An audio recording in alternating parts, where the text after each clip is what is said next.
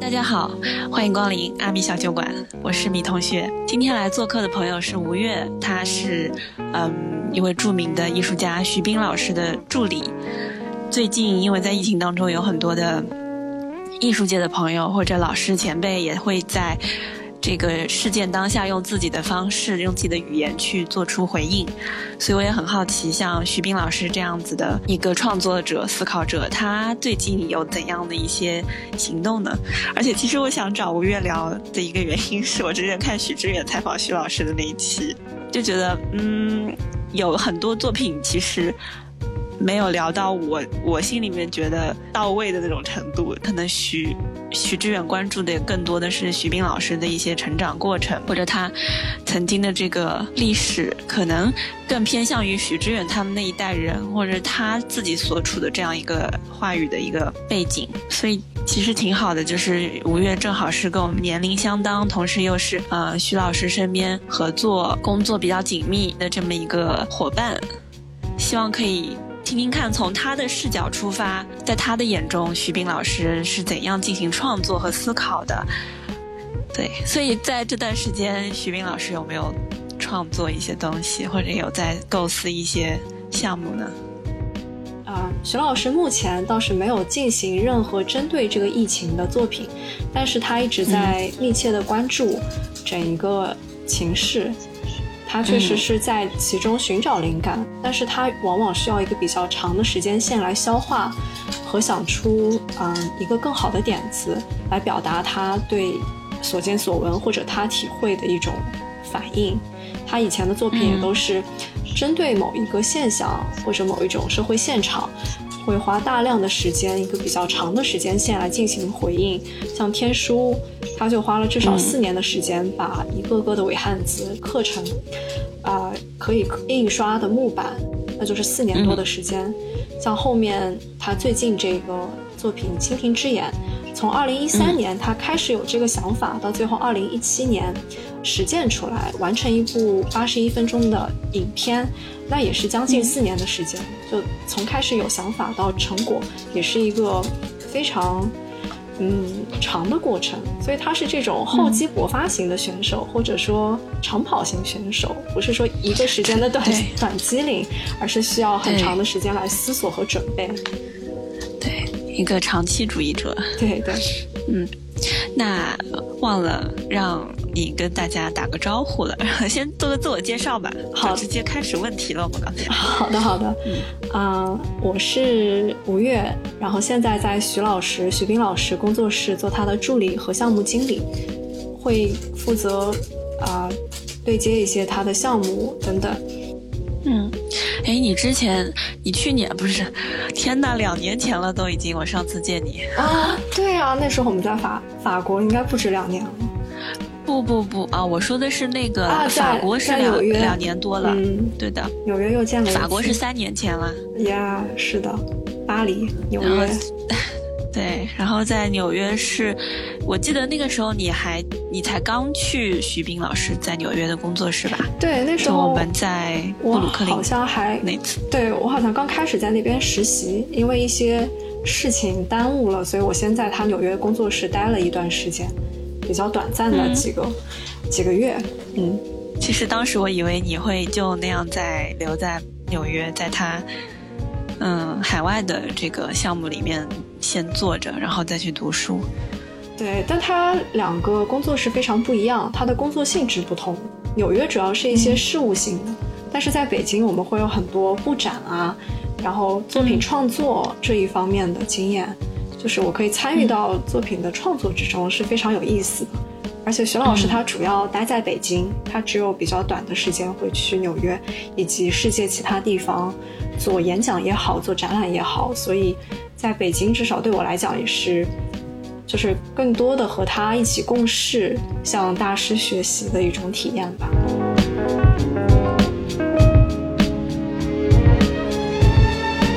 我当时在上学的时候，我有一门课的老师，他本身就是一个当代，他是做行为艺术的一个挺有名的一个法国艺术家。当时他就有一堂课上讲过一句话，他说：“艺术家，尤其是在现现在当下国际领域中比较活跃的那一批，其实他们都是一些问题的解决者，或者是不是解决者，他们是一个问题的 researcher，他们是一个项目的管理者、发起者，不像以前的那种。书画创作一样，更讲究技法的纯熟。但是现在的一些创作者，他们可能更看重他他提出了一个怎样的问题，或者说对现象、对时代有怎样的思考，设置了怎样的一个方案、一个想法去去展开这个这个问题。然后我觉得徐冰老师他就是这么一个思考者，或者说一个嗯研究者吧。对对，作品只是他这个项目的呈现方式嘛。对，没错，但实际上是在于社会现象进行一种对话，或者是用它艺术的语言进行发声。对，之前说他对于这一次的疫情还没有做出他最新的回应，但其实我认为他可能是需要时间沉淀吧。没错，就是没错。但是我们最近在啊他的公众号上，把他以前在上一次疫情中。呃，做出的几个作品重新拿出来重温，发现我看到那个，嗯，呃，空气非典的空气那件作品，对，空气的记忆，还有一个那个是二零零三年的作品，当时是在非典的时候，也是非典最肆虐、大家最恐慌的啊时期，他把当时北京的空气存在一个非常精美的水滴状的玻璃罐里。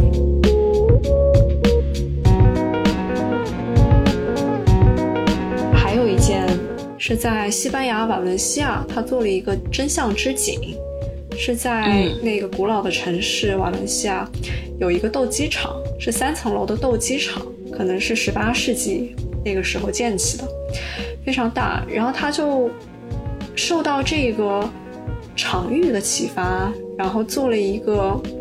那种叫什么呀？就跟那个 The Grand Jetty，就是什么就现场那种艺术。叫什么？那个叫叫那个 in situ，呃，就是用 in situ 是拉丁语里面的，就是嗯因地制宜的因地制宜的作品。根据这个场场景、这个场域，呃的历史和特征和它本身具有的一些叙述性，然后把嗯用当地的材料去因地制宜的创作，就在地创作。在地创作，没错，这是这个词。然后他用当地的报纸叠起高墙，把你本来走进大门应该是直接到观众席看到斗鸡场里面的状况，一楼是相当于最佳观景处，但是他把就是一层进去以后，你可以看到的视野都用报纸叠起来挡住，你什么都看不见，除了报纸，你必须走过一条必经之路，通到二楼，才从高处往下看。看到一楼发生了什么，就是你看不见的视野，其实全部都是报纸围成的墙，在中间的空地上长满了，就是荒地上长满野草，上面是风干的尸骨，是两只斗鸡，虽然只剩下白骨，对鸡的骨架，对，但他们依然保持当时战斗时的姿态，就这么一个作品。现在我们重新来回顾，那个是二零零四年的。一般很少有人把它和非典联系起来，因为啊，那件作品是非典相关啊。其实，呃，没有没有人明确的这么讲，但是你看它的时间，零三年是空气的记忆，是直接是把非典的空气留下来，过了一年的沉淀。虽然他不是有意要做这件作品，他只是一个机缘巧合到啊瓦伦西亚做其他的作品和展览。然后遇到这样一个特别的场地，决定就突发奇想，准备做这么一件作品。它是带有巧合性的，但是在那个时间点，就从艺术史的一个这种回溯的视角来看，它就是非典一年以后，其实是大家开始就是拨云见日，慢慢这个事情已经过去了。我们以回顾或者以反思。的这种思维里面，他做出这样一件作品，我觉得前面发生的事情一定一定对他也会产生影响，因为真相之井，现在我们重新来看，放到现在新型冠状病毒的语境里面，就是在它发生在病这个病毒蔓延时，在或者疫情发生时，我们都是一头雾水，有新闻漫天，但是就像那些被叠起的报纸一样，明明都是报纸，但是你什么都看不清楚，什么字都读不了，因为它是如此之多，你没法分辨。然后就是会有，但是在那些被折叠的部分，那些被覆盖的我们看不见的书页。那些页面里面每一个字都是真真实的、鲜活的发生的人，对对啊，这是一个很有意思的解读，这是一个很有意思的他们的遭遇、他们的经历、他们的际遇，就像那个什么北野武啊，不对，对北野武说的嘛，就不是说死亡发生了，不是说死了两万个人，而是死了一个人这件事情发生两万次这种感觉，他们最后都会被编码、被存档、被文献化。但是它其实我们倒退回去都是很真实的一个一个例子，一一个一个血肉模糊、鲜血淋淋的事件，就像在这个斗兽场正中央曾经发生过的那些困兽的激斗一样。啊，对，这也是一种解读，很有意思的解读。嗯，当然还有一个说法，就说你在一楼或者你置身于这个事件之中的时候，是永远是失去方向感的，你不知道到底发生了什么。嗯，真相必须在第二层才能看到，只有当你俯瞰的时候，你才可以脱离下面让你迷失的所有的信息，才以一种宏观的视角回顾到底发生了什么。里面其实是白骨和荒，就是荒地与野草。对对，可能我们对任何的疫情，你必须等它过去了，才可以很好的梳理和整理。历史也是，这为什么？这也是为什么当代艺术或者当代艺术史这么难以嗯来研究，因为我们置身其中，太容易失去方向。其实我最喜欢的徐冰老师的一件作品是。呃，这两件不分上下。我第我我我最早最开始刚接触他的作品的时候，我最喜欢的是《地书》。哦，真的吗？他这个很有意思。最近马上要有一个新的展览，《地书》也是他从二零一三年开始，是很早的时候开始，但是仍然，你想现在已经二零二零年了，已经七年了，它还在不停的啊改进、扩充、扩充，不停的加工，然后演变出各种各样的形式。是一件，嗯，不曾停下脚步的作品，还在不停的发展和生长。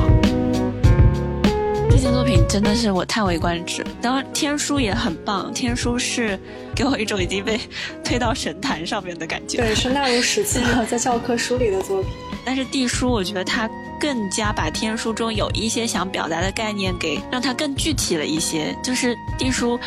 就是在玩这种。符号、语言和人的认知、行为之间的这样一种一种关系，它很有趣，也更加没有门槛。我觉得地书的理解和阐释，它比较开放一点，对于普通的观众来说。还有一件事，也是我最喜欢的，就是背后的故事。啊，是的，像这个背后的故事这件作品，让我想到。意大利的一个贫穷艺术的代表人物，嗯，我不知道你有没有了解，叫马里奥梅尔兹，嗯，Mario m a x 他的很多作品都是到那个展览现场当地去寻找材料，比如说树枝或者是碎瓦片这种单一的材料找来以后，去搭建一个小房子、小小圆顶的屋子。到当地去寻找这个材料来搭这种创作的方式、创作的思路，我觉得跟背后的故事这件作品有一点像。嗯，它可能也是一种嗯比较低廉的、廉价的、随处可见的碎片式的一些材料来给它进行转化。然后，背后的故事这件作品跟地书和天书都有联系的一个点在于说，它还是去。在玩这种语言符号，因为我们会观赏的人、观看的人会把那一滩树枝啊、草皮啊、宣纸啊、废报纸组成的那一些那个图像组合辨认为某一幅，比如说《千里江山图》或者说《富春山居图》，我们会把它辨认成那些历史上著名的名画，是因为这套编码体系已经在我们每一个中国人的脑子里了，就很有趣这件事情。像天书这个作品，就是每一个符号、每一个方块字，它好像很像某个字，但又不是。我们凭什么来判断？这个符号不是我们印象中想要去对应的那个字呢，就是凭凭借着我们共同的这个文化记忆，共同的这个没错那套密码本。对，就是你会，你懂中文的人和不懂中文的人看到天书，它给你带来的震撼是不一样。就它有另外一个容易被和天书混淆的作品是英文方块字。天书是长得像中文，但其实是不存在的伪汉字，而英文方块字是长得像中文，但其实是英文。它把一个英文单词以某一种固定的格式和间架结构组成一个方块形的汉字状，然后但你仔细一读，就乍一看好像是不知所云，但仔细一读发现，哎，其实是英语的诗或者是一篇英语的散文。对，那这对于你懂英语和不懂英语的人来讲，也是不一样的体验。是的，我还看到这个英文方块字，还还有还让那个外国人去写呢。对对对，还是挺受欢迎的。还有，嗯，对的。补充一个，很有意思。补充一下背后的故事，它其实也非常。具有嗯这种当地性，因为最后在布展的时候，我们布展的人员一定会去这个所在的城市当地寻找比较有特色或者本地才有的植物，把新鲜的植物放到这个作品里面，然后相当于给予它一种特殊性，所以每一件作品都是怎么说，就像都是某一个本都是本地限定。对，如果说一个展览、一件作品到了这个地域、到了这个地方，不和它当地的环境和人形成对话的话，其实没有太大的意义。对，但这是很耗精力的。但徐老师就是乐于非常啊乐于此，就是不停的有新鲜，对他来讲也是一种新鲜的再创作。那一个创作者一定是对自己产出的东西、输出的东西。非常负责的，对，就是这种认真的态度。我有一个特别想分享的，就是贺年卡。嗯，我们每一年年末的时候都会做贺年卡，但这个啊，你跟我讲过他跟蔡国强在纽约互相发贺年卡的事情。对，艺术家们其实到年末都会发各种各样的贺年卡，这是他们小做一个小创作，或者是他们一种。还是很可爱的，就像文人，他们会互相写诗，或者会吟诗作画，就会有各种这各样的游戏。我觉得贺年卡也是很多艺术家的一个他们一个小趣味所在吧。虽然有的时候感觉是不得不做，因为它有一种公关的作用，但里面你可以投入很多有趣的小心思。像蔡国强，因为我之前看到过他的贺年卡。就是每一次都是烟花，因为他本来就做烟花嘛，他就做光山的卡片。你收到一张卡，你就你知道光山就是特别特别 low 但挺可爱的一个材料。就以前你干脆面里面可能会送那种三 D，所谓三 D 光山，对，所谓三 D 的，就是你你侧着，就是你那个。角度转化不同，它的那个图像会变，对，就是那个 low low 的，但是它用来做烟花效果特别好。你会乍一看，哦，一个小房子，然后啪一动，就一朵烟花就升到天空了。然后每一年都是不一样的烟花，都是他当年的新作品，这个特别可爱，我觉得很很适合他。就 By the way，蔡国强的。那个 Instagram 账号我一直有在 follow，特别搞笑，在上面发东西挺逗的，有的时候。他还有抖音，他要发抖音。对对对，他是这这种人，他你看他就是这一类人。就我刚入职的时候是去年，马上要迎猪年了，我们就做了徐老师有一个作品叫一个。一个转化案例的研究，他找了两只发情的猪，公猪和母猪，然后在它们的身上印了。一九九五年那个版本是印了天书的伪汉字和英文，呃，杂乱无章的一些英文字母，然后让两只猪在一堆书的就堆满书的一个猪圈里面交配。当然那是有另外你可以讲出很多关于那件作品的解读。我这里只想说，就是猪年要到了，我们找了一件它有猪这个作为元素的作品，然后我们做了一个小视频。当时发出去以后，大家都首先啊看了一眼，然后就觉得啊哈哈好可爱，就这样。但没有人知道我们这个视频做了前前后后至少有二三十个版本，从音乐，从画面，然后到所有的细节里，尤其是里面这个最后祝大家新年快乐、猪年快乐的这个字体，徐老师调了多少版？就包括这个音乐，很多人都没有注意到，就是我们有三个版本，太太好笑了。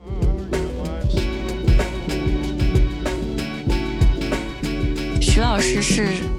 在你看来，在你与他共事的过程当中，你认为他是一个保有童心的人吗？保有童真啊，会。当然，从贺年卡这件事情当中，我充分感受到了。但是在平时相处的时候，他是因为我接触过非常多的艺术家或者是创作者，他们的共性都是像有一种孩童的状态。那么，但我接触的那些都比较年轻，我不知道像。徐老师，他的他应该算是我们的父辈这么一个年龄段了。那他也是那种很有童真的一种状态的表现啊，我觉得有啊。而且徐老师他对年轻人感兴趣的事情啊很好奇，他对世界一直保有一种好奇心，这个是我的感觉。他会经常有一些无厘头的想法。艺术的想法其实是不停的试错，然后不停的实验的过程。我们以前做杯子，那个时候做一些礼品的杯子，然后在工作室会客的时候可以用。只是他就一边喝水，然后一边随随便在想，嗯，然后就说，哎，他说这个杯子底下有一个托，然后可以拿起来是个咖啡杯，而要不要就是杯子上一个徐，然后把冰字，把冰放在那个托的中间。当你喝水的时候，你先看到一个徐；你拿起来喝东西的时候，会看到底下有个冰。就乍一看好像有很多想法，然后后来他过一会儿自己直接推翻这个。呃，就但那这怎么说还是挺搞笑。你想那个画面，有那么一点无聊，有点无厘头。后来他自己都不接受，他自己都觉得，哎呦，好像看似有很多想法，但是有点无聊，他就放弃了这个念头。包括他把自己笑称为、戏称为民间艺术家。对 民间艺术家这个点真的戳到我了。对对对，他他很可爱，他一直几乎是在戳到反抗这种看似高大上的当代艺术，然后他在反抗另一种话语，就是当你被赐予某个 title 的时候，会有一种给自己身上盖了一个戳的感觉。对对。但是就是不管是谁给你盖这个戳吧，就是有一种反抗这种给你盖戳的那个人。对对对对对。然后他，因为像给他盖这个戳的很多是西方的艺术界嘛，那些所谓的高大上、高冷的、严肃的艺术艺术界，但他一直是一种，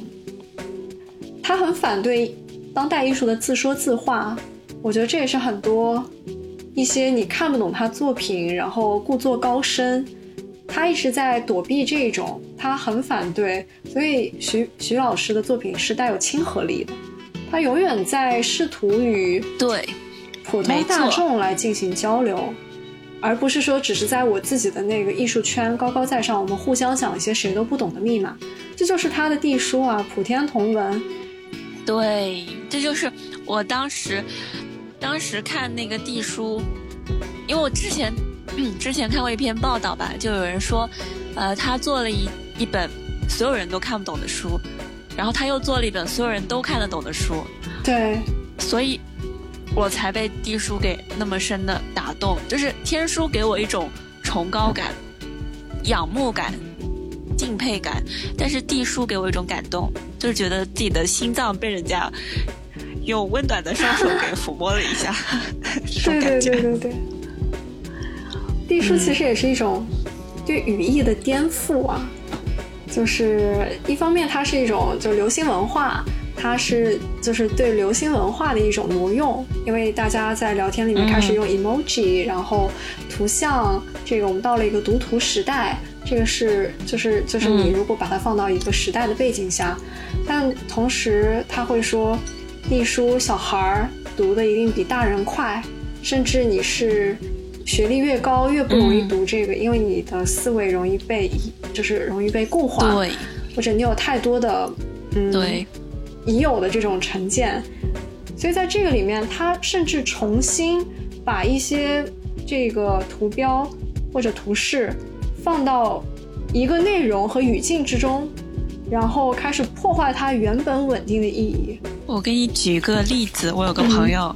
我以前上学的时候的一个同学，他做了一件在我看来非常天才的作品。他当时做这个作品的时候，并不知道徐冰地书的存在，但他做了一件跟地书几乎是以同样一套创作逻辑的作品。在法国，就是比如说事故发生或者案发现场会有那种红白相间的那种条纹带，去把它圈起来的。所以所有人，所有在这个社会当中的人看到这个红白相间的条纹带，都知道这是一个案发现场或者事故地段，是一个不能定的地方。然后他就在超市买了好好几卷这个条红白条纹带，把一个公共露天篮球场整整个包起来。但是这个露天篮球场每一个入口，它有四个入口。它都张贴了那种“请从此处进入”的这么一个圈圈箭头的标志。那么走到这个篮球场内部，这个篮球场的内部四个方向面对四个出入口，地上都贴了禁止通行的标志。就是他利用这种可以通行又不可以通行的这种矛盾，嗯。我们一眼都能看出来，世界通用的交通标志来制造这么一种对立、一种矛盾、一种困惑。我们对，但其实这些标志是没有任何意义的，它就是一张照片，它就是一个贴图，它就是一一根塑料袋，那么放在这儿。但是我们人产生了困惑，就我们我们这个东西做完以后，我们在旁边观察，这个小是个社区，因为每天到傍晚都会有周围上学的小孩来打篮球。嗯。然后我们就开始观察这些人怎么办。当时我们在讨论这个作品的时候，试图就那个朋友他在做这件作品的时候没有想那么多，没有考虑那么多，他就是想玩这个，他就想戏弄戏弄大众，戏弄被这些符号给固化思维的人，戏弄我们那些已经固定约定俗成的语言。但是后来我们去搜，因为我们每做一件作品都要写一篇论文去阐释它，我们就搜资料的时候就搜到了徐冰那一本。呃，那件地书，然后我们就我们就跟老师在那个 presentation 这个作品的时候，有那些呃参考的其他的作品，其他艺术家的类似的创作的时候，我们就拿地书做了这个例子。然后我们那个法国的老师，他是一个老学究。就是西方话语体系里那种很很自我中心的那种西方中心主义的老学究，他看了徐冰这个作品以后啧啧称赞，他觉得真了不起，对对，然后就当时我就觉得很感动，就是这个作品真的是超越国界，对对对对对对，而且它还有一个很好玩的点，是我们之前在呃纽约卡斯戴利画廊和另外一个观念艺术之父 Joseph Kusuth 然后我们跟他在。嗯，Joseph 他策的展里面，我们去参了一件参加了一件作品，就是他的那个展览的名字是 Point Dot Period，其实都是三个点，就他这个展览就跟点有关。那徐老师拿去的当然就是他从点到点这个地书，当时是七个版本的地书，七个版本发行在世界七个不一样的语言地区。然后你会看到里面有细微的差别，因为在地书的最后，它有条形码一样的东西。那在里面有作者是谁，有哪一年，所以年份会不一样，因为它发行的时间不同。然后会有地区，这个地域也是不一样的。它会放一个小小的地图，就你你把这些书放在一起看，你会发现它们是小小的不一样，也是一个很矛盾的点。明明它是一个不需要翻译的书。但是在不一样的语言国家，大家都乐于来发行和和出版。你说的这个 Joseph 可素，Joseph 可素，我也不知道他怎么怎么念，我们都念 Joseph 高须斯。他有一件作品我很喜欢，就是他把整个房间都写满了呃文字，然后像那个审查令里面啊，或者一些绝密档案，会会拿黑色的粗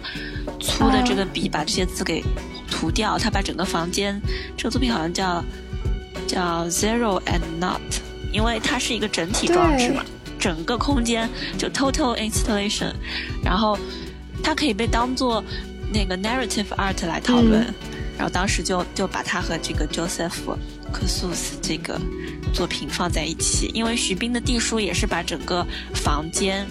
布置成了这么一个工作室一样的形式，然后墙上啊，所有你能见的部分都贴满了这些符号和标志。对对对对，艺术工作室。嗯，哎，说到对 Zero and Not，嗯，他其实，在嗯在 Joseph 自己策的展里面。他最后也是拿这个文字被划掉的文字，就是布满整一个展览现场，甚至是划过其他人的作品。对，熊老师的作品就在这个这样的一个就是被他的 Zero and Not 包围的这么一个空间里面。所以他的展场你进去，虽然每一个艺术家都有自己不同的作品参与他这样一个主题性展览，但是。他们有一个，不仅有一个共同的主题，把它们串联在一起，然后同时还有就是物理性的，有这么一一一个房间的墙上的字，把它所有的东西统一在一块儿串起来了。就真的就是不仅是这个含义上、意义上的串起来，也是真的你物理上把它们串起来。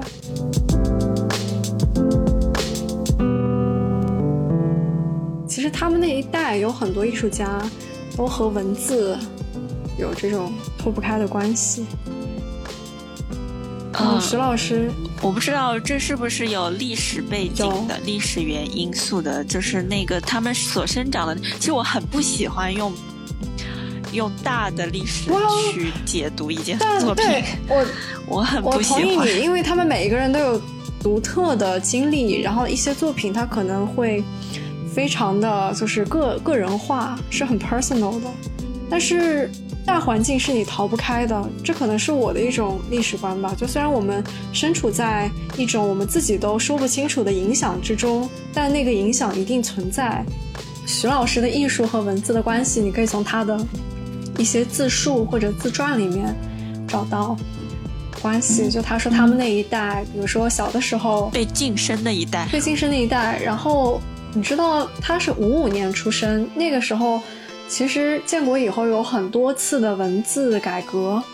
我们现在用的简体字其实是改了至少两两版、两三版以后的一个结果，中途还出现了不少嗯各种各样的，包括我们现在用的这个简体字，为什么它存在这么多的误会啊？不是，为什么它存在这么多的问题？因为它在被。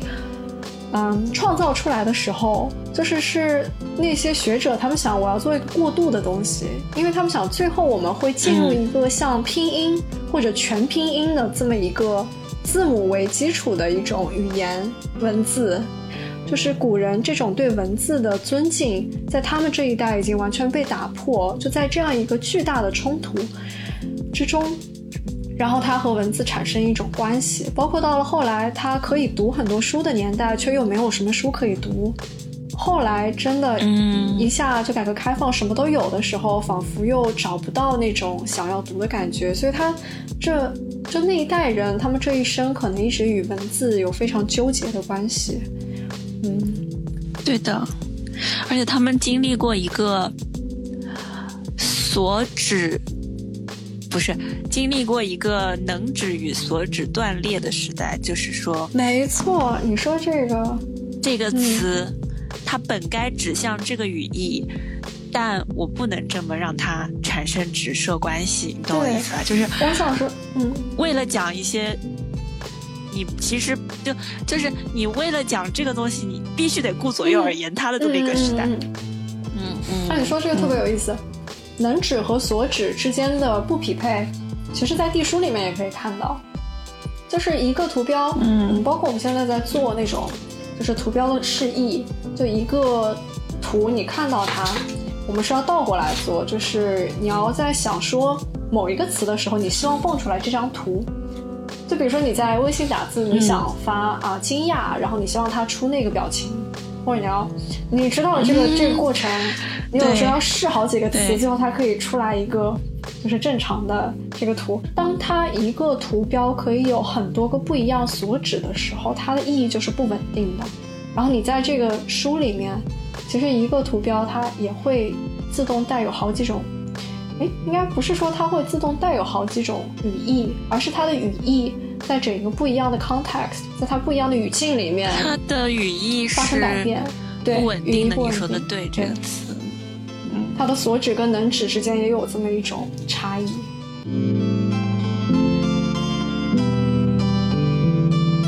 我最近有个特别开脑洞的想法，嗯，你有没有看过《降临》这个电影？没有，降临没有。哇，你一定要去看！任何搞语言艺术的人，任何搞认知语言，这个电影我看过好多遍。它虽然是一部科幻片，讲外星人，讲呃我们和外星人的接触，外外来文明这个高维文明和我们之间的对话的这么一部影片，但是它在我心目中，这部片子讨论就是认知语言学。嗯，这部影片它里面，我给你剧透一下，那个外星人他们所使用的语言，就是找了女主角来破译。找女主角来破译外星人的语言，你会发现外星人他那个语言是一个，他的语言是没有时间性的，哦，没有像没有时态是吧？没有时间。我觉得徐冰的天书有这个能力，就尤其是他的英文方块字，英文方块字每一个方块字就是取消了英文字母它的时间性。我怎么怎么理解呢？我来跟你讲，比如说 beautiful 这个词。比如说 “beautiful” 这个词，它必须要 “b e a u t i f u l” 这几个字母，这这这几个字 “e e e a u t i f u l” 这九个 “beautiful” 这个字，它一定要这九个字母按照这个顺序从头到尾，这样就是线性的、直线性的串起来，它才能产生意思。嗯，但是许斌老师把这九个字母重新排列。并置到同样的这么一个，就它不是这么一个线性的从左到右的这么一个，它就在一个方块里头，就一股脑儿把这九个字母堆上去。你看到这一个方块，你就 get 到这九个字母，然后你脑中产生了 beautiful 这么一个词，产生了 beautiful 所指涉的这个意思。你们发你们发现，他就把这个这这个语言的解读方式，把这个语言的时间性给打乱了，或者重新重新去创造了一种时间性。那么，《降临》这部影片里面的那个外星人的文字，它是一个图像，一个圆环，然后那个圆环上面有不同的分叉，它像墨水点子一样，有很多的呃旁枝错节的东西。那么每一个分叉都代表了不同的意思，就是它这一个圆环打出来。它其实讲了一整件事情，它把一整句话就用这一个圆环来表示了，而而不是很多个很多个字符堆起来，从左到右，按照这个顺序才能解解码。嗯，这好像古代那种远古时候大家那个结绳记事法，就你一个结绳记事，绳子上面的小结节，它其实讲了一件事儿。这种象形文字，它一个方块里面表达了好多的东西。就像以前的古文都是一个字表达现在一个词的意思嘛，只有中文可以，比如说一个方块字里面就有一串的意思。对对对，不过中文我觉得中文汉字它其实也是有间架结构的，它也是有字境，它只是不是这么线性这么简单，从左到右它是有有包围，有比如说左右有上下，它它是一个更复杂，规则更加。嗯，不清晰，有更多可以打破的，但但每个字还是有自己一定的方式。其实像英文方块字，它也有，它其实也是从外到里，然后从左到右，它有自己读的一个方法。对，所以我觉得，我觉得汉语没有必要简化，因为繁体的汉语比现在的汉语高级的多了。以前的一个字，比如说，呃，我最近在写那个《易山碑》，它是它是个篆书，就。我我呃，我来给你找找个图。哎呀，那个什么，那个快乐的乐，嗯嗯嗯，快乐的乐，它可能又是音乐的乐哈。你就看那个形状，中间一个白，左边两个像烧烤烤串一样的东西，底下底下一个木头一样的东西把它串起来。我理解，我没有去考究过字源，但我看到那个“乐”这个字或者音乐“乐”这个字，我想到的是古代的编钟啊，古代的古代的礼乐。那种礼乐一致的那些设备，就是它有这么一些乐器一排一排的在那，底下是一些架子，把它架在那里。对对，我能想到想象到这么一个画面。对，有以前就是还是一个图片，它在通过把一个事情画成一幅图，然后来表达这个事情，表达和记录。这这也是我看《天书》这这件作品给我产生的思考之一。造字真的是非常伟大的一件事情。